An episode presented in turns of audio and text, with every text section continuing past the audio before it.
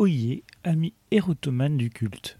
Aujourd'hui, nous allons vous parler de Joséphine Munzenbacher, film allemand de 1978, aussi connu sous les titres Insatiable Joséphine ou Jeune fille sans voile ou même dans certains montages Les bonnes baiseuses. Ce film, qui est la première partie d'une longue saga de films pornographiques, on n'en compte pas moins de six. Tiré d'un texte clandestin dont le titre complet est Joséphine Munzenbacher, histoire d'une fille de Vienne racontée par elle-même, publiée anonymement en 1906. L'histoire de celle de Joséphine, jeune fille qui nous raconte par le détail son arrivée dans le milieu de la prostitution. Une prostitution joyeuse, même si l'histoire se passe au début du XXe siècle. Le film en lui-même est un document d'une certaine idée de la pornographie, un porno naïf et joyeux. Dans le rôle principal, on y trouve une actrice incroyable, Patricia Romberg, une assistante médicale découverte par Hans Billian, le réalisateur. Sa carrière fort courte, commençant dans un petit court-métrage en 1970, pour se terminer en 1979 avec Les pucelles en chaleur, toujours du même Hans Billian. C'est elle qui tient le film grâce à une beauté naturelle. C'est elle qui nous regarde face caméra pour nous faire une introduction tout, tout en ayant un sexe fièrement dressé en elle. C'est elle qui capte et attire toutes les attentions d'un film à sa gloire et à ses courbes.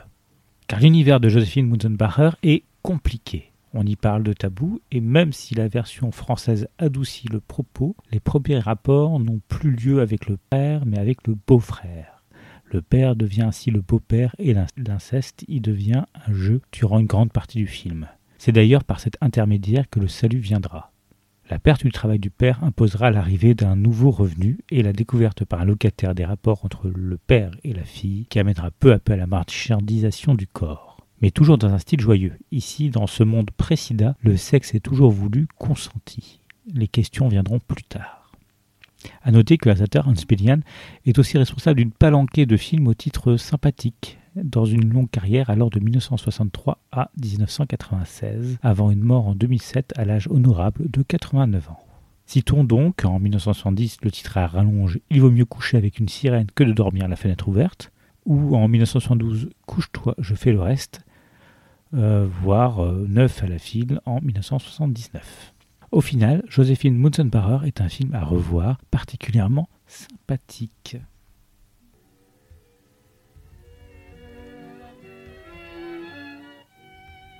Je suppose qu'il n'est pas utile que je me présente.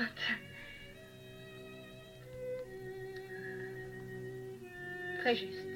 Je suis bien la fameuse personne dont les mémoires sont à peu près aussi connues, je crois, que celles de M. Casanova. Vous allez me voir immédiatement dans mes activités. Non, je ne dis pas celle de boire ou de sucer des friandises. La friandise, en l'occurrence, ce serait plutôt moi. Vous voyez?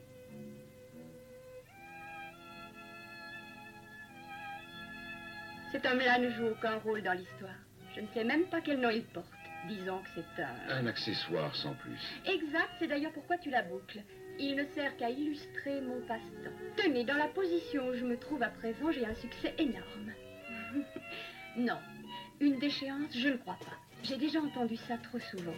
Seulement, ma situation n'a pas toujours été si bonne. J'ai eu des débuts assez difficiles. Attention, ça vient. Un moment, tu veux? Laisse-moi finir de me présenter. J'en peux plus. Excusez-nous une seconde.